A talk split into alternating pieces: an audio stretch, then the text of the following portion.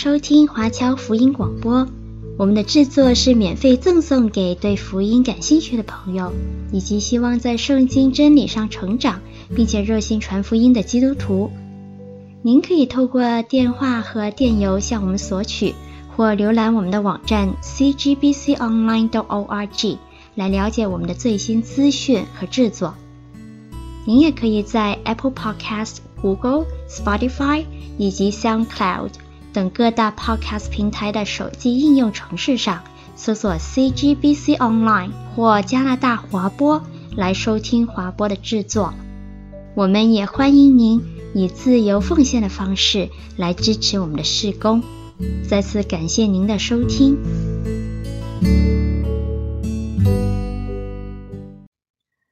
感谢主啊，我们又再次在这个教育大会上那个相逢。我们今天的主题呢，就是以群体为单位培植永恒的生命。所以呢，我们都盼望说，就是出生的娇儿长大成人为知天命者，这是我们这个身体的那个成长过程，这其实也是我们灵性的成长过程。我们这个讲座啊，就是适合就是在堂会里参加管理的服侍者。这个服侍者不是指有职位的，那些没有职位的服侍也包括在其中，也适合就是我们管理家庭的众家长啊。我们会看两条线，一个是灵性的成长，一个是人类成长学。而我们来探讨一个，就是说我们怎样就是建立一个健康的环境。以满足永恒生活全方面的需要，以长成以神为乐的一个成熟的生命。若前两年有参加大会，我们说我们曾经就是从教师的角度，就是评估过，哎，教师如何能够让他所教的课程让生命成长。我们也探讨过从堂会的整体布局的角度。如何就是保证有一个健康的成长关系？而我们今天的重点就在谈，就是就是基督徒的家庭堂会如何评估生命的成长，就是既懂得神所定的人类成长的规律，也懂得我们人性一生成长的阶梯。当我们谈到就是神所吩咐的大使命的时候，我们知道说，神吩咐我们的一切，我们不仅自己要了解，并且我们有责任让身边的圣徒也能够了解。所以呢，当我们谈到就是，无论是谈门徒、基督徒这两个词也好，我们知道说这两个词强调的就是我们跟随。耶稣基督，我们效法耶稣基督，而信徒是强调我们的信心，圣徒是强调我们生命的圣的，就是本质。这几个词其实都是指我们这一群神的孩子而言。我们就看到说，我们神的孩子每个个体都非常的重要啊，因为当神创造人类的那一刻起，他赋予我们的权柄，我们要用。神赋予的权柄做出决策，并且我们既然做出抉择以后，我们就要承担相应的后果。同样，我们更看到说，神孩子这个整个群体是非常重要的，因为神非常清楚的命令我们，就是要教导，要彼此相爱，互为肢体啊，是与神同行。所以在看到人类成长规律的时候，我们基本上。一个就是很确定的，要知道说规律是来源于神，并且呢，我们细分啊，可以细分为生理、知性、群性、德行、信心五大规律。但是，当我们把这个人类成长规律去细分的时候，我们一定要了解一点，细分是为了我们更好了解神创造我们的这个人，更好了解我们在不同的方面如何。尊重神造的规律成长，但是我们人永远是一个整体的人，所以就像这棵大树一样，我们可以研究它的树根，研究它的树干，研究它的树枝，研究它的树叶。它若开花结果，我们可以研究它的花，研究它的果。但是我们要记得一件事情，这棵树是一个完整的生命体，是不能去割裂的。好，当我们谈到规律研制神的时候，我们已经很清楚世界的全貌。神全知全能，灵界有守本位，有守不不不守本位的。我们人类啊，就是要有错综复杂的关系，然后我们生活在神所造的自然界里面。所以，当我们谈到规律的时候，我们知道说，无论我们生活的自然界的规律，还是我们人类社会当中的就是社会的规律，这些规律都是源自于神，都是客观存在的。所以，规律被谁使用，这才是真正的关键。认识神的人可以善用，不认识神的人可以误用。就是，所以当我们谈到，不够认识神的人误用神所造的重规律的时候，带出一些很糟糕的结果。我们千万不要因为规律被人误用而舍去规律本身啊！我们反而是越是能够认识神的人，我们越是有责任要善于神所造的规律，这是神托付我们的使命。基本上，我们看成长规律，我们发现说，十八岁之前就是三岁是一个台阶，而十八岁以后可能十多年才是一个台阶。所以，成长规律我们知道说，胎儿期、婴儿期、学龄前期、中期和青少年期啊，青少年期可以再细分，而成年早期、成年中期、成年晚期，我们发现说，哎，成年晚期还可以细分，最后就是临终死亡。临终死亡可能发生在任何一个年龄阶段，而我们要知道的就是青少年期、成年早期，十到二十岁是被称为关键十年的。好，我们一一细看啊。当谈到生理规律的时候，我们知道说，我们五岁之前是脑部成长的高峰期，而我们的身体成长有两个高峰期啊，零到三岁和十到二十岁。基本上到二十岁的时候，我们的身体是处于巅峰的，就是时期。从二十岁到六十五岁，我们的身体就是属于就是损伤的修复和更新啊。但是不同器官其实已经在渐渐衰退了，只是叫什么感觉不明显。但是基本上到了六十五岁，我们可以明显的感到身体机能的全部衰退。这个生理的规律是不可逆的。可能对个体而言，它可以延缓衰退，但是整体而言，它是不可逆的。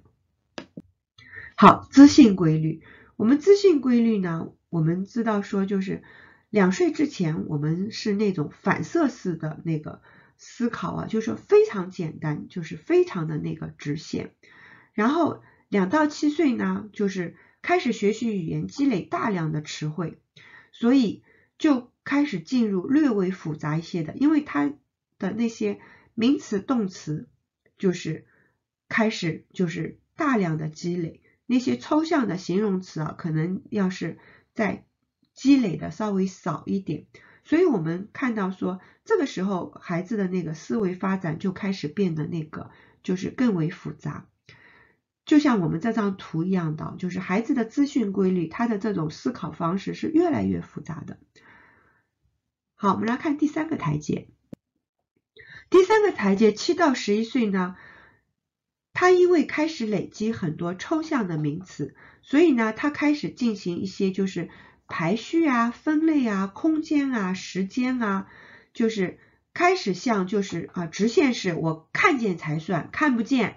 就是不算的这种就是思考方式，开始变得稍微复杂点，一些就是简单的。就是抽象的开始，就是进入，但是我们，所以我们把这个阶段定义为就是具体逻辑啊，这个逻辑就是不能太复杂，就是，但是基本上我们的那个就是到十一岁以上啊，我们只要积累更多的就是抽象的名词概念，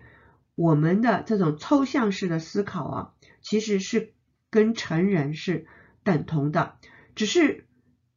刚刚初步具备抽象逻辑思考的孩子，和我们成人天差万别的是我们的那个经验啊。他们刚刚开始用这个抽象式的思考，就是，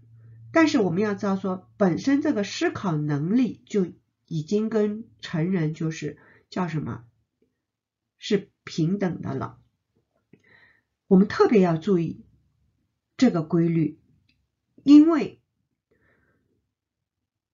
这个时候，我们就要知道说，十一岁以上，我们就要刻意的训练他的抽象逻辑的思考，就是因为我们若是忽视抽象逻辑的思考的话，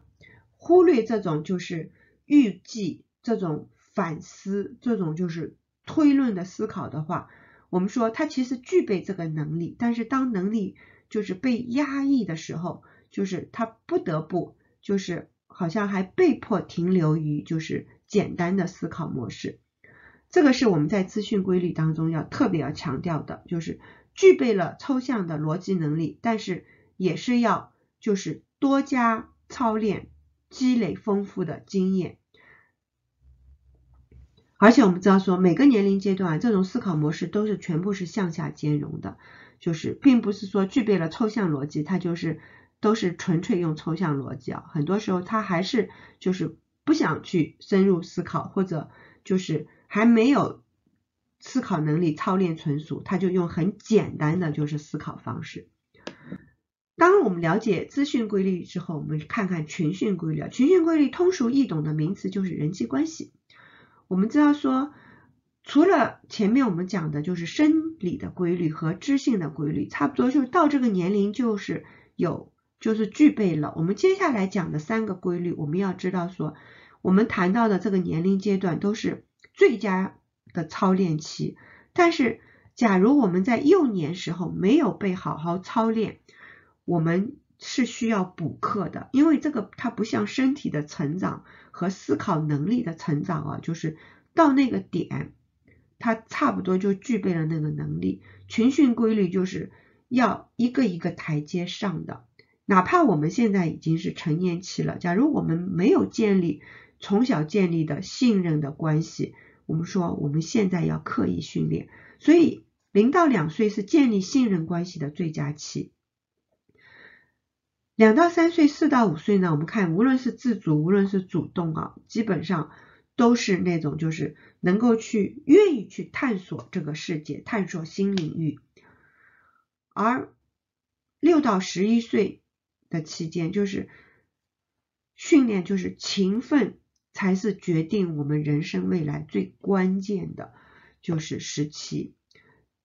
这些与社会与人交往的概念都是要一点点积累的。而到了十二十八岁呢，其实是一个身份确立，就是他能够自定义自己生存于世的意义的一个最佳年龄阶段啊。就是，而在网上，我们说，就是，就是训练说，哎，我如何就是掌握这种亲密程度？到底我离得多近，我离得多远，才是与人就是让自己舒服，也让对方舒服的这个距离？这个需要我们就是这个掌控的。而基本上到四十六十，我们要操练的群训规律，就是说那种自我满足。就是也是说，哎，我以前在一个领域已经做得不错了，我跟人交往也是叫么人际关系当中，我已经处理得很好了。那我会思考说，我有没有可能就再进一步？而到了就是六十以上啊，就是我们知道说，其实我们就可以就是整合我们一生与人交往的这个就是经验。所以，当我们看到说，我们刚才谈到都是在关键时间啊，我们这个群性就是该身份确立，我们就好好的身份确立；该建立亲密关系，我们就建立了。但是，当我们这一些积极的神所悦纳的方向，我们没有好好建立的话，我们就会就是进入到就是那个。就是反方向啊，这就是为什么我们看到说，假如我们前面的信任感没有建立，假如我们前面就是不知道勤奋的重要性，我们自己的角色定位含糊，就是我们没有办法与人建立这种就是亲密的关系，反而就是一直是在人群社会中感觉很疏离。那我们很容易陷入到最后的就是停滞绝望的光景当中。所以在谈到群训规律的时候，我们说我们要从最初的这种信任感开始，就是一级一级的台阶建上来。同样啊，就是德行规律也是的。其实四岁以前我们不能谈德行规律，因为我们谈德行都是下意识的。但是四岁以上呢，就会有一些条件，就是反射啊，就是说，反正就是长辈说什么就做什么。其实这还不是他自己的道德感啊，所以我们就谈到那是条件反射。道德感是属于抽象概念，所以基本上我们说，他要积累了一定的名词。他的名词和他的动作生活对上号的时候，他才开始具备，就是也就是最初的就是服从。他开始与赏罚和自己的行为挂上钩的时候，这才是最初的那个道德的那个建立啊。所以基本上都是要四到十岁，而随着抽象思考能力的那个发展，就是他的思考。不再是跟具体的就是赏罚行为挂钩，他开始就是了解什么叫抽象概念的好坏的时候，我们说他的德行规律也其实进入到第二阶段啊，就是说他会遵循一些就是权威规范，就你不给我奖赏也没有问题，我只要知道我在做好孩子啊，就是而我们说。德行接上去，就是说，他从外在的这种规范啊，开始内化成自己的，就是我决定要成为怎样的人，这个自愿规范啊，遵从就是良知和原则啊，就是而在谈到德行的时候，我们就知道说，我们的神为我们订立了一个永恒的德行标准。这就是我们在堂会也好，在家庭也好，我们在这个群体当中，我们一定要给所有人，包括就是儿童，建立就是和圣经相关的，其实就是和神相关的是非道德标准，就是我们的惩罚原则也好，我们的好坏的规范也好，我们希望它内化的，就是道德规范也好，就是。全部都是以圣经为蓝本的，就是神所喜悦的圣洁美善的神，就是圣洁美善的。站立在神的对立面，我们知道的就是，那就是走上那个罪恶污秽之路。所以我们在这方面，我们是从小就开始训练的。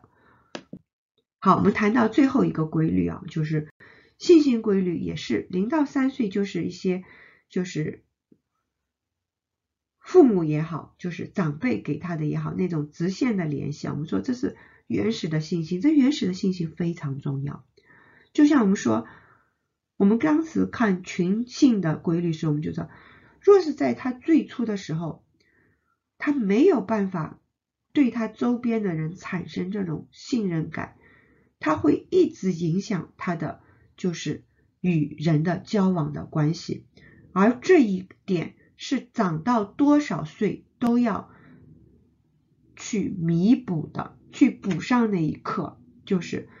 人是有限度的，值得信任的。这就是神教导我们的，就是而接下去的信心啊，其实我们有没有发现，这些就是德行规律、信心规律，其实是跟我们知性和身体的。就是规律是密不可分的，就是所以当我们的词汇量开始发展，我们发现说我们信心也开始就是从最原始的一定要眼睛看见的，开始进入到一些就是说就是很简单的联系当中，而随着我们说具体就是逻辑思维的建立，就是。他不再是就是看人告诉他什么，他开始读阅读，对吧？他会从他的阅读里面就是建立那些信心。这就是我们谈到就是字面式的信心啊，就是最后我们说这个信心规律，当我们在确定自我身份定位的时候，这个我们看到说就是。群体对他的影响，在这个年龄阶段是非常重要的。而在往上，他开始进入到反思阶段，而差不多到三十岁左右啊，他会建立他自己的一系列的，就是行之有效的，就是他觉得他可以信谁，他可以不相信谁。但是在我们看到这些信心规律的建立的过程中，我们要谈的就是说，我们要从小教导的就是普世的信心，就是对永生的信心。当神关于信心的定义注入到他这个建立过程当中的时候，我们就了解说，他这个信心的建立才是有根有基的，他才会就是那个信心不会说我建立了一个契合式的信心，但是。后来却发现，我信自己根本是信不住的，我信金钱也是信不住的，我信社会地位，我信某些人根本是信不住的，要重建。但是，当我们从小教导的就是关乎天国的信心的时候，我们说，我们一步一步建立的这种信心是建立在磐石之上，不需要就是在重建的。好。当我们了解了前面的我们人类成长规律的时候，我们就知道说，其实对我们基督徒而言，最最最最关键的是我们会用的就是灵性成长。那我们就要问，哎，灵性成长和我们前面谈到的人类成长学是有什么概念呢？我们，所以我们要了解灵性是包含前面的，因为神看重的。是我们人的全体，就像我们刚才看的那棵大树一样。而灵性成长呢，我们可以从四个方面来看，我们一一就是细看啊。先来解读灵性，灵性我们要知道是关乎基督徒的一生的，它关乎我们的可见的身体部分、不可见的灵魂部分，关乎我们的知情意行啊。所以我们就知道说，当我们谈到基督徒灵性的时候，其实是包括前面的生理也好、知性也好、群性也好、德行也好，然后信心也好，并且它在这个整个的人类的发展上面，它注入神的价值观，让我们从小建立的价值观，从小知识的累积也好。这种人际关系的交往、群性定位也好，德行也好，信心也好，都是建立在可以存到永远的根基之上。所以，我们整个人的面貌其实就是我们谈到的灵性。而我们最最盼望的灵性成长啊，就是属神之人内在生命的成长。当我们更深经历神。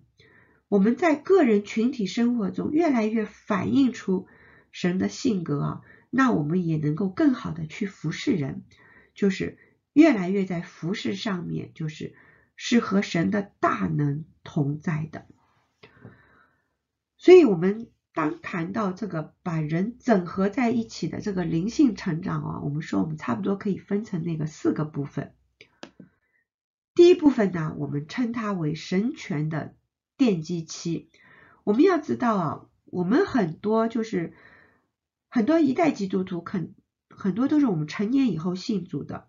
就是十几岁、二十几岁、三十、四十、五十、六十，甚至七十岁、八十岁、九十岁信主的。我们几十年的光阴，我们不认识神，但是我们要知道说，神是一直认识我们的，所以我们在生活当中没有。神的概念，但其实我们生活中所经历的一切啊，尽都在神的就是统管之下。这个就是我们谈到的，就是神权奠基期。我们未曾认识神的岁月是极其宝贵的，因为这些的人生经历可以帮助我们更好的，就是在认识神以后更好的成长。所以。我们的一切经历，神都是知道明白的，所以我们被造者是没有办法超越神的主权施加影响力的。所以我们要知道说，这个世界就算是有鬼魔，我们也不用担心的，因为他们可以作恶的程度是极其有限的。同样啊，我们的一切经历，我们要知道说，我们这个神是美善的神啊，所以呢，我们经历是有会好坏的，有顺境逆境的，但是这些都能够成为塑造内在永恒生命的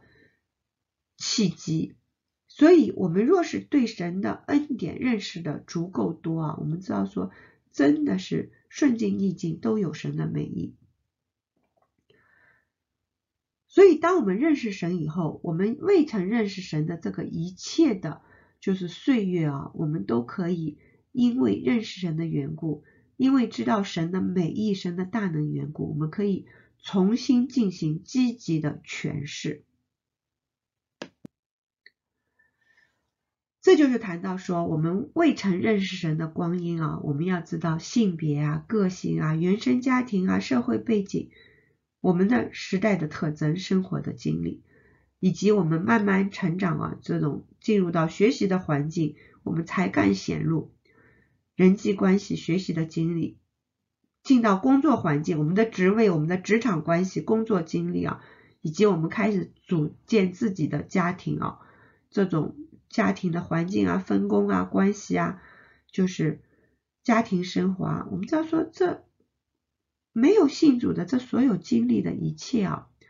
都在神的护佑之下的。当我们认识神开始，我们就是开始会慢慢了解这些经历当中神所存有的美意。那我们说神权奠基期什么时候会向我们生命成长的下一个时期过渡呢？会进入到一个生命侍奉，就是逐步稳定的时期呢。其实那个标志就是我们认识神的那一刻。当我们认耶稣为救主，我们知道我们是罪人，人非圣贤，孰能无过啊？我们愿意悔改、受洗、领受圣灵的那一刻开始，我们说我们的生命。成长就从神权奠基期进入到生命侍奉双轨的稳定期。使徒行传二章跟我们讲的很清楚，我们如何做决志祷告，如何从流浪儿啊回去我们阿爸天父的家。我们生命侍奉双轨这个稳定期呢，我们要知道啊。我们最初开始做完决志祷告之际啊，无论我们外表多么成熟，我们这个全新的灵界的生命啊，存到永远的永恒的生命啊，那就是一个新生儿。所以，就像我们前面谈到的人类成长规律，我们就谈到新生儿的特征，就是其中一个关系性的群性的特征，就是要建立关系，对不对？那我们永恒生命一样的呀，我们进入一到天国当中了，我们要从此生活在天国当中。那我信任神的大能美意，建立神和神的关系，因为和神建立关系以后，我们开始重新建立与人的关系啊，这个是生命侍奉双轨稳定器一个最最最最至关重要的，因为这个决定了。我们能不能就是真正的是慢慢慢慢稳定下来啊？所以说，哎，不论外表，我们内里就是婴孩啊。婴孩要有婴孩的自觉啊。我们新生儿是必须仰赖他人照顾的，所以我们就是他说，信主之初啊，我们一定要仰赖就是灵性更加成熟的长辈的照顾啊。我们这时候是新生儿，若是我们觉得。信主就够了，我们不要他人照顾了。我们说我们的生命可能一生之久就停留在这个新生命的状态当中了。所以呢，我们在群体当中，我们就有责任规划一个健康的属灵的群体生活，一定要告诉新生儿，就是教会崇拜和团契的重要性啊，因为这个就是建立关系的很好的途径，这个就是确认我们永恒的身份啊，就是说我们和神是集体敬拜神、崇拜。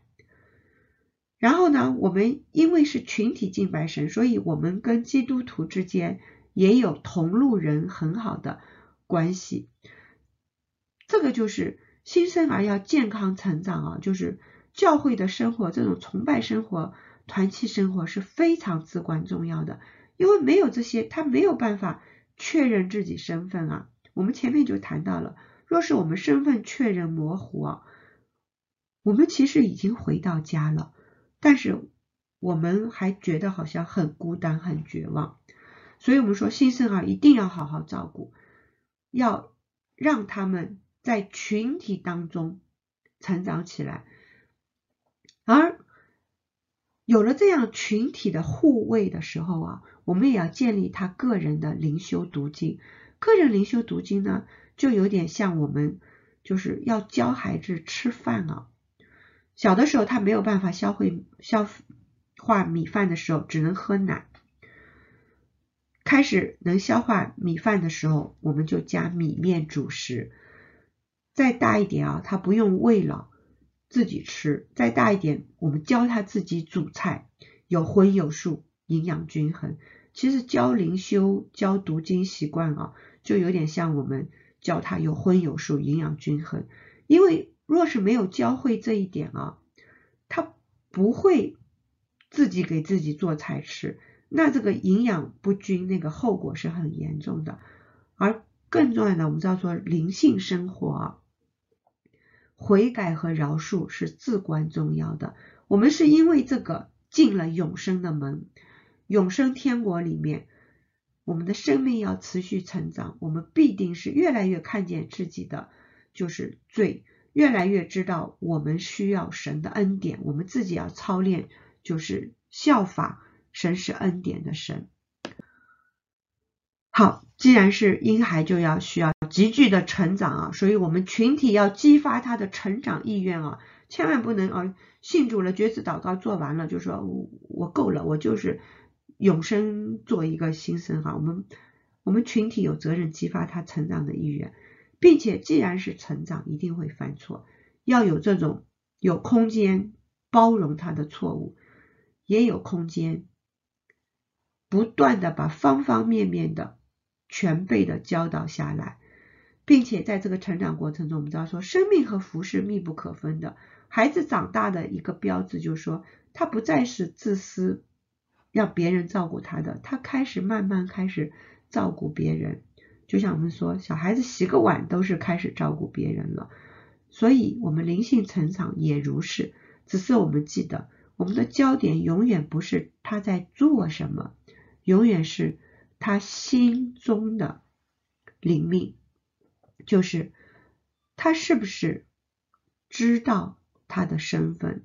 他是带着使命去做的，不是为了我们人的托付去做，是为了神的托付去做。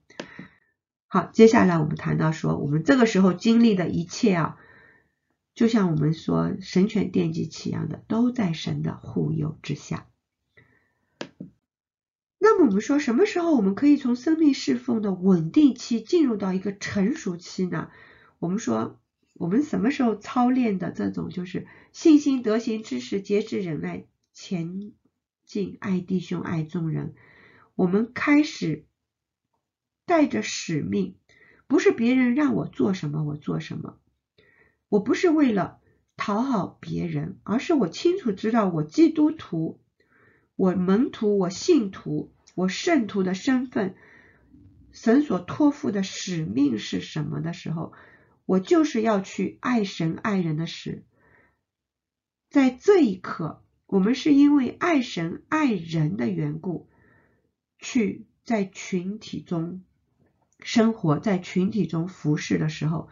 我们说我们就是进入到成熟期的，就是我们不再是新生儿，我们也不再是就是小孩子，而是我们成长到一个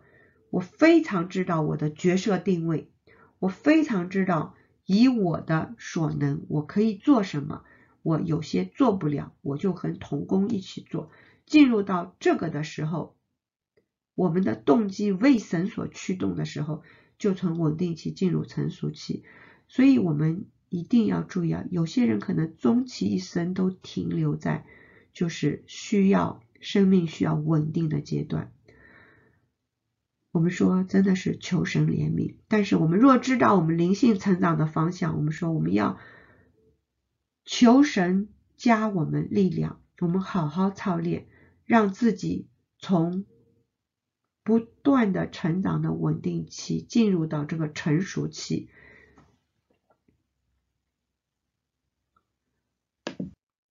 当进入到生命侍奉双轨成熟期的时候啊，我们就知道说，这个阶段基本上我们跟神的关系是非常稳定的。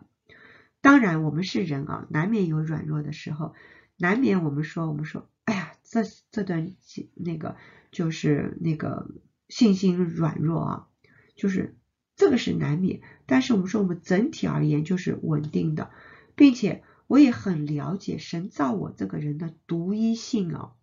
这个独特性呢，我包括我了解我的长项，同时更重要的一点啊，我们也了解自己的短板，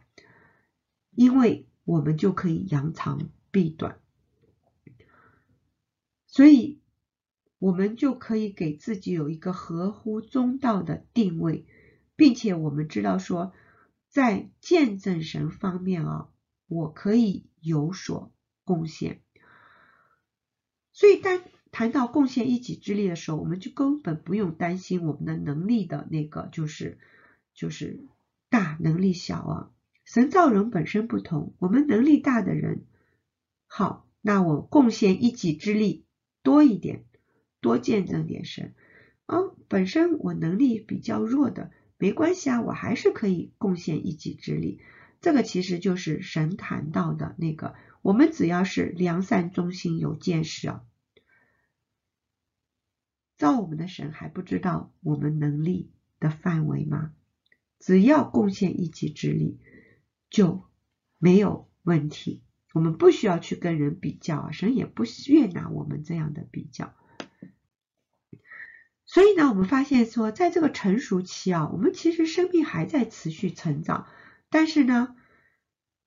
我们在神眼中我们是神的孩子，但是在这个集体的神的。团体当中啊，我们已经是可以就是肩负长辈的功用，我们可以照顾那些新生儿啊。对待成熟期的人，我们这个属灵的群体啊，还是要激发他的持续成长，因为我们成长的目标是基督的生量嘛，并且既然再成熟的人，他既然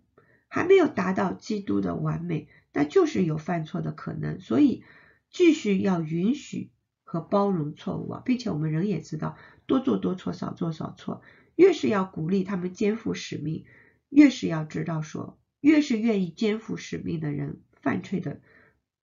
出错的概率当然要大了，比那些就是什么都不肯做的，就是小 baby，就是我们会觉得说，哎呀，他怎么出错的几率大？那是因为。他去付出了，而新生儿的小 baby，他只是拿拿拿拿拿，他根本没有任何付出。所以，我们知道说，要善待这些生命成熟、愿意付出摆上的。当然，我们就是这些天国的知识，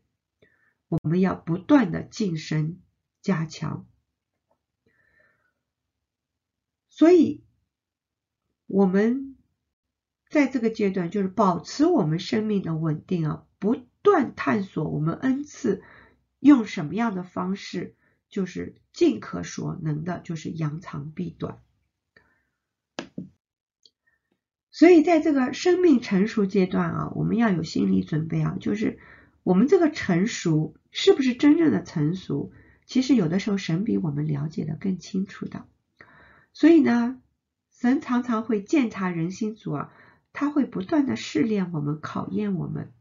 其实是在提升我们圣徒个体也好，群体的自知之明啊。就是因为我们常常会走入一个误区，就是我们高看自己。为什么越是生命成熟的人，他越要特别当心一个陷阱啊，就是骄傲的陷阱。因为当他跟人比较的时候，他跟那些还未信主的人，或者信主是新生儿，在慢慢成长过程人，他真的会觉得我的生命比你们要好很多啊。但是当他走入到这个比较的当中，其实就已经走入到神不悦纳的境地当中。这种骄傲之大是神非常痛恶的。我们也了解啊，为什么当生命成熟的时候，我们还要继续就是学习那些关于神的心意的晋升的知识啊。但是神的考验、神的试炼临到的时候，其实帮助我们了解我自己的生命状况。所以我们说知此而后勇。当我们在试炼中发现自己的弱点、发现自己罪的时候，我们才能继续的认罪，继续的向前走，也就是突破我们生命的就是瓶颈啊，就是我们这种成熟的程度是没有极限，是上不封顶的，因为我们要知道说，我们要活出耶稣基督道成肉身的那种生命的力量和光景啊。我们说，哎，这个灵性成长，我们刚才不是看到有四个时期吗？那我们说什么时候是成熟期进到最后一个？哇，那种聚焦、光辉、璀璨啊，也就是我们人生的灵性巅峰啊。我们说什么时候我们能够落在百般的试炼中，都要以为大喜乐，也就是我们可以进到以神为乐的生命境况了。我们就知道说，我们的成熟。经过了神的考验，我们进入到聚焦、光辉、璀璨期。而这个聚焦、光辉、璀璨期啊，它表现出来的特征就是说，就是我非常了解自己，我也了解我身边的人。这种深刻的了解啊，我不会因为了解到我自己的罪性，我自己的那种根深蒂固的软弱和我周围人的都不至于影响到我和神的关系。我跟神的关系就那种坚不可摧啊，没有任何可以影响到我和神的这种亲密关系，并且我对神的了解，整本圣经我都。不仅仅是知识上的了解，并且我都把它落实在我的生命当中。不是说我们能够做到完全，而是我可以在不断的操练中失败了再来，失败了再来。我知道神为我命定的就是这样一个不断追求的生命，所以我的失败、我的软弱不再能够影响到我和神的关系。我是可以以神为乐，我。并且我不仅是可以神为了，并且因为我的生命的成熟度，我可以调整我去服侍他人。当我们进入到这样一个生命状态的时候，我们说这才是我们谈到的这种最后的这种就是聚焦光辉璀璨期啊，神才能够就是没有阻隔的，就是用我们。我们也可以毫无阻隔的与神为乐。我们这些神的孩子，我们一定要知道说，我们要尊重神所创造的规律，无论是我们这个生理的规律，无论是我们知识积累的规律，我们群性成长、德性成长、信心成长的这些规律，我们一定要尊重，并且我们要看得懂啊，就是说。灵性是关乎这一切的，所以呢，当我们在尊重神所创造的规律的前提之下，我们一定要刻意营造就是健康的环境，这种环境就能够帮助到那个神权奠基期未认识神的人，他能够跨过那一步，能够回到永恒的天国当中，并且回到天国当中，我们这个健康的环境要促进这些新生儿啊。他有意愿成长，就是，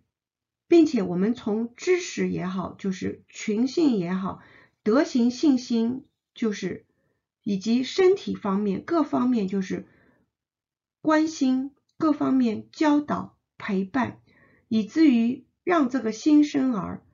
他的生命可以一步一步累积，累积到一个程度。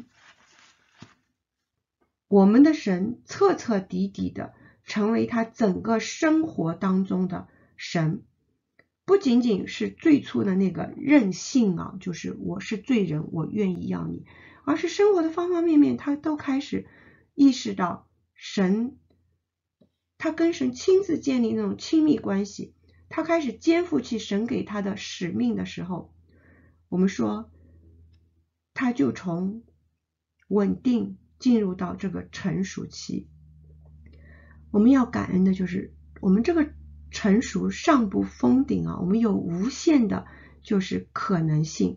所以我们定睛在主耶稣基督的身上，我们的生命就可以持续的成长。所以在这个整个过程中，到最后，当我们神人关系坚不可摧，我们以神为乐，并且我。非常充分的了解自己和我的身边人的长项短项，我能够游刃有余的，就是让自己的生命去服侍身边人的时候，我们知道说，我们这个生命的状态，真的就是我们谈到的那个最美最美的那个光辉灿烂的那个状态啊！我们一起共同进步，营造这样的健康环境，因为我们要。的就是这个全人一生的成长。好，我们停留到这里。当我们了解了人类成长的就是规律和灵性成长的阶梯，我们知道说，为的就是我们反思我们现在家庭和堂会的现状，然后对比那个神所赋予我们那种光辉璀璨的这种生命啊，我们来说，哎，这里有多大的差距？并且呢，为了缩短这个差距，我们从一件可行的事情开始，这就是我们说要了解这两方面规律的目标所在。我们的课程时间有限，所以呢，当我们有了这个初步的成长概念，我们就有赖于很多的，就是晋升学习，就是。无论是深度灵修，跟神建立亲密关系；无论是释经方法，以至于我们可以知道神的那个全备的心意，还是我们更详细的了解成长的规律、灵性的阶梯。我们知道说，我们不同的恩赐的人，也都有他自己所具备的恩赐，所要学习的，就是非常多的理论知识也好，就是就是实际操练也好。我们这个机构是在侧重的是训练那个教会的师资的。好，感谢主，我们今天停留到这里。